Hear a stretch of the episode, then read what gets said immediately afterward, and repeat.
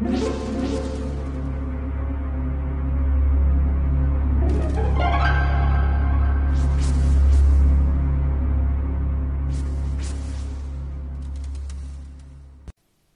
家好，我是小依依，欢迎收听一分钟。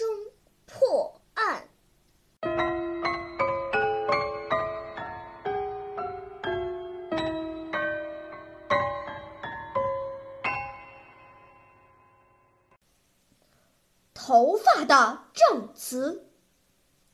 一天下午，演员苏珊被人谋杀在她的公寓里。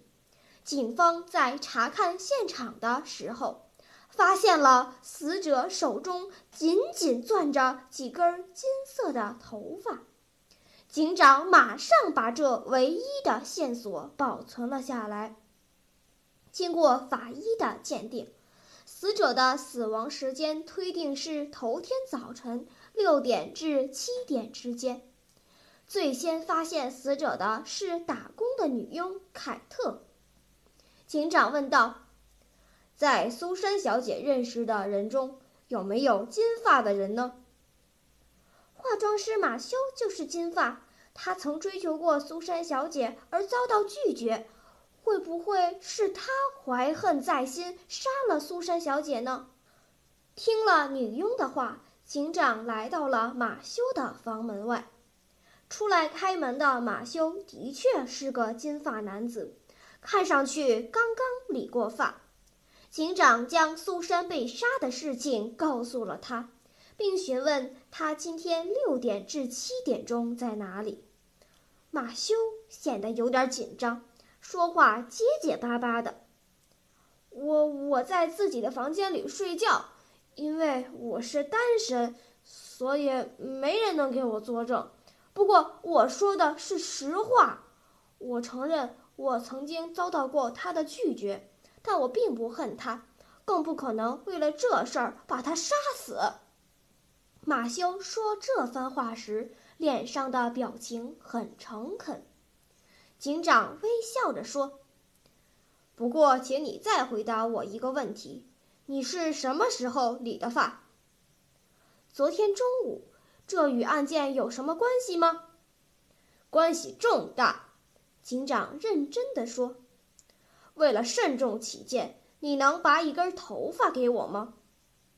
马修很配合地拔下了自己的头发，不知道警长葫芦里卖的是什么药。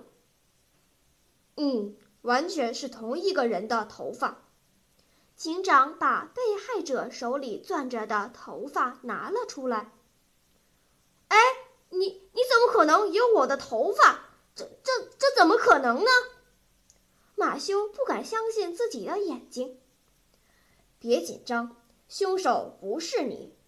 警长接着问：“你知道有什么人能够同时接近你们两个人呢？”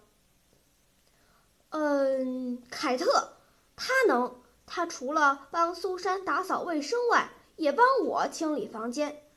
我曾听苏珊说过。他手脚有点不干净。警长微微一笑说：“我知道是谁杀了苏珊小姐了。你知道警长为什么这样说吗？”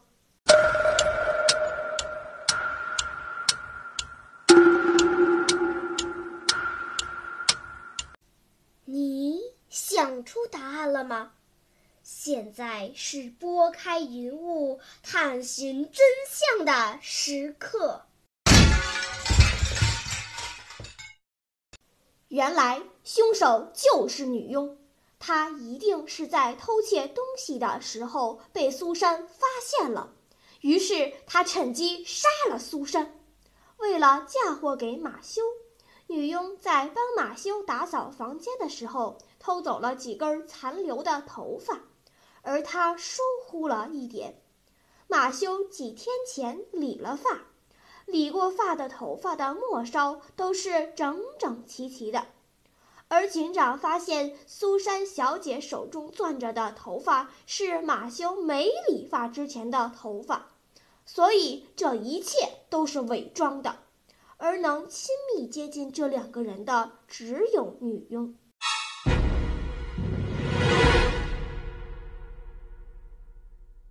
好了，今天的推理结束了。小朋友们，你喜欢听悬疑推理故事吗？如果喜欢，就请关注小依依讲故事吧。在喜马拉雅 FM 上，我将为你呈现更多谜一样的故事。